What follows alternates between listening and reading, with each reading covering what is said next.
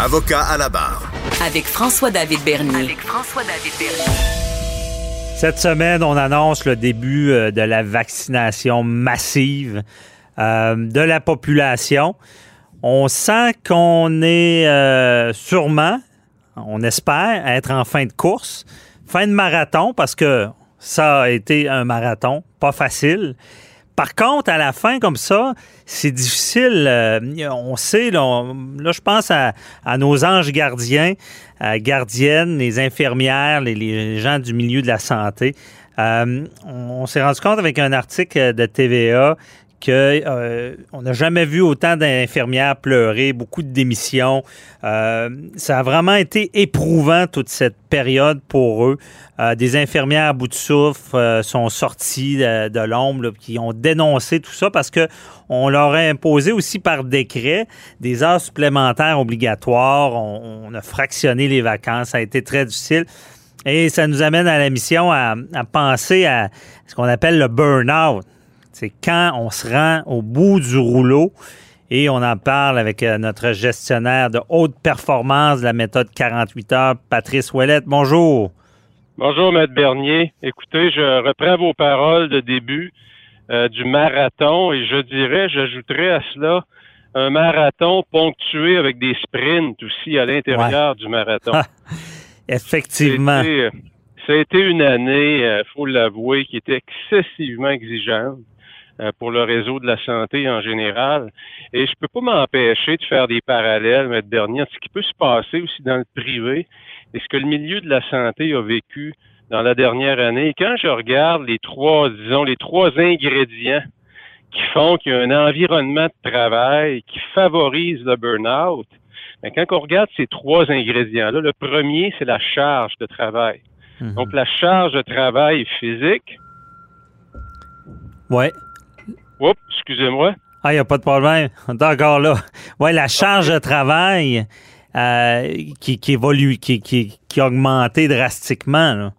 La charge de travail a augmenté euh, drastiquement.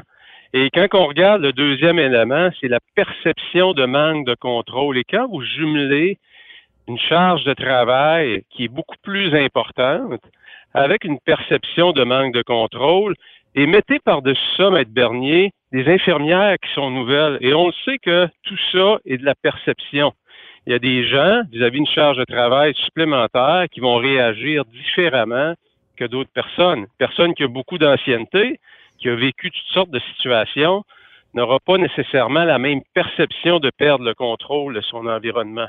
Et mhm. comme vous l'avez dit, on l'a vu par des lois spéciales ou des décrets, on a obligé les gens à travailler des heures supplémentaires sans trop tenir compte de la famille. Il y a beaucoup de mhm. ces gens-là qui ont, qui ont des enfants, ils ont d'autres euh, responsabilités et ils n'ont plus vraiment de contrôle sur leur travail. Et on le sait dans le domaine de la santé, souvent, il y a beaucoup de gens qui travaillent dans ce milieu-là qui sont des gens qui aiment rendre service. Et ça devient un peu un un peu comme dans le privé, les mhm. gens qui aiment plaire ou qui n'aiment pas déplaire et qui vont dire oui toujours. Et ils vont être un peu euh, la première victime de dire oui, c'est eux-mêmes. Parce qu'ils vont accepter une charge euh, des fois inhumaine ou euh, trop par volonté, mais ils n'ont pas la capacité difficulté à dire non, on accepte une charge de travail supplémentaire, on finit par manquer les délais et finalement tout ça finit par c'est nous qui en payons le prix parce que mhm. notre performance au travail est moins importante, la perception qu'on a de nous au niveau travail est beaucoup moins bonne et le dernier critère, je disais les trois grands piliers à la charge de travail, la perception de contrôle, ben, c'est le manque de reconnaissance et parler, j'ai parlé à plusieurs personnes dans le domaine de la santé, ils ont l'impression qu'il y a très, très peu de reconnaissance. Imaginez que vous opérez une entreprise dans le privé et que vous n'avez pas des bons processus clients. Mais qu'est-ce qui va se passer? Toute la, la, la, la rogne, si on peut dire, des clients va être dirigée vers les gens qui sont frontline. Mhm. Ben, c'est la même chose avec les infirmières. Les gens qui rentrent à l'hôpital, qui passent à travers des nouveaux processus, on rentre en conflit, c'est ces gens-là de première ligne qui vont vivre tout ce stress-là. Et l'appareil politique, lui, est éloigné de ça. Alors, il y a comme un, débalancement, si vous voulez, de reconnaître tout l'effort. On en parle, on va le dire, mais est-ce que les gens le ressentent? Oui, parce que le premier ministre le dit souvent, mais est-ce que euh, la tape dans le dos, euh, est-ce qu'elle doit venir du gouvernement ou directement de l'employeur, du, supérieur? Mais là, le supérieur, il n'a peut-être pas le temps de faire ça, c'est le problème. Oui, puis écoutez, euh, c'est beau de le dire devant les caméras, mais quand vous passez des décrets et vous obligez les gens à rentrer travailler, qui doivent sacrifier leur famille, comment vous pouvez euh, vous assurer que vos paroles ont vraiment un sens important auprès de ces gens-là? Il y a mhm. comme euh, un manque de cohésion là, entre le discours et ce qui se passe vraiment. Oui, effectivement. Et euh, j'accroche aussi sur le deuxième critère, perception de contrôle.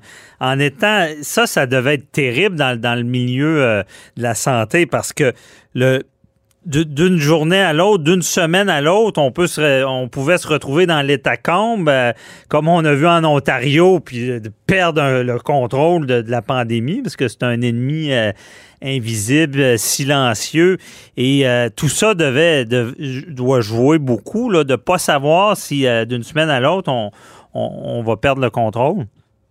Absolument. C'est, écoutez, c'est c'est vivre, euh, c'est vivre l'enfer au travail. Hein. Lorsqu'on perd le contrôle de notre environnement et qu'on a l'impression que tout le monde autour de nous sont un peu dans la même course, les pauses sont très très courtes, on mange un petit peu sur le coin du comptoir et on est toujours dans une espèce d'urgence. Alors vous pouvez vous imaginer, on épuise ses ressources physiques et le premier symptôme d'un environnement où il y a beaucoup de stress, c'est le physique. On va arriver le soir, on va être épuisé.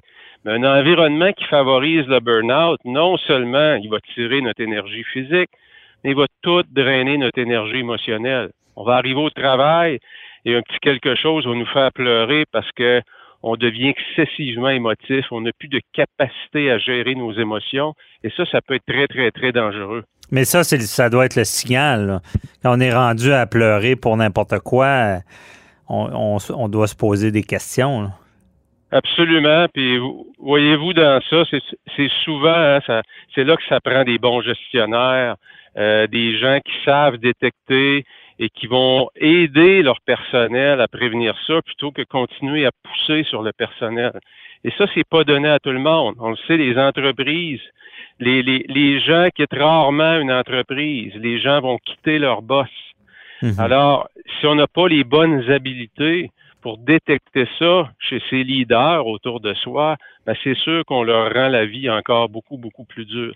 Moi, je leur lève mon chapeau, Maître Bernier, parce qu'ils ont été excessivement sollicités et encore aujourd'hui, c'est excessivement turbulent comme environnement. Comme vous l'avez dit, d'une semaine à l'autre, d'un mois à l'autre, on ne sait pas ce qui va se passer. Mm-hmm. Et il y a énormément de divisions. On entend toutes sortes de choses dans les médias sociaux, des choses qui nous touchent. On se sent pas compris. Hein, les, opinions sont très polarisées, on le voit. Il y a des gens qui sont très, très, très polarisés sur euh, l'ouverture complète, pas de confinement, sans, sans vraiment aller du côté de la santé, qu'est-ce qui se vit au niveau de la santé? Et c'est difficile à vivre tout ça. Mhm. Un écosystème qui est excessivement stressant. Ah oui, il y, a, beaucoup de, petits drames qui, qui, se déroulent sous nos, yeux.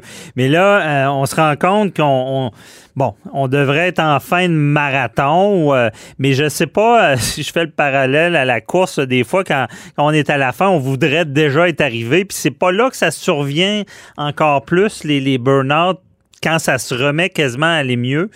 Euh, parce que quand on est dans le bain de, se faire solliciter, qu'on travaille beaucoup, des fois on se rend pas compte. Mais quand on, a une petite accalmie, des fois c'est là qu'on se rend compte qu'on a tellement été sollicité que ça nous affecte. Absolument, c'est un, excellent point. Mais euh, en général, les gens qui se dirigent vers le burn-out, il y a vraiment une grosse, grosse fatigue émotionnelle qui, elle, on la sent. On la sent le matin, on se lève, on est très émotif, comme on dit, on sent, euh, on sent au niveau de la poitrine que c'est pris, les émotions sont prises là. Euh, c'est très, très fort, le burn-out. Alors que souvent, lorsqu'on va donner euh, un blitz, comme on peut dire, un sprint, on donne un effort physique, on va avoir besoin de vacances pour se reposer. mais la, la composante émotionnelle est beaucoup moins importante. Mhm. Non, effectivement.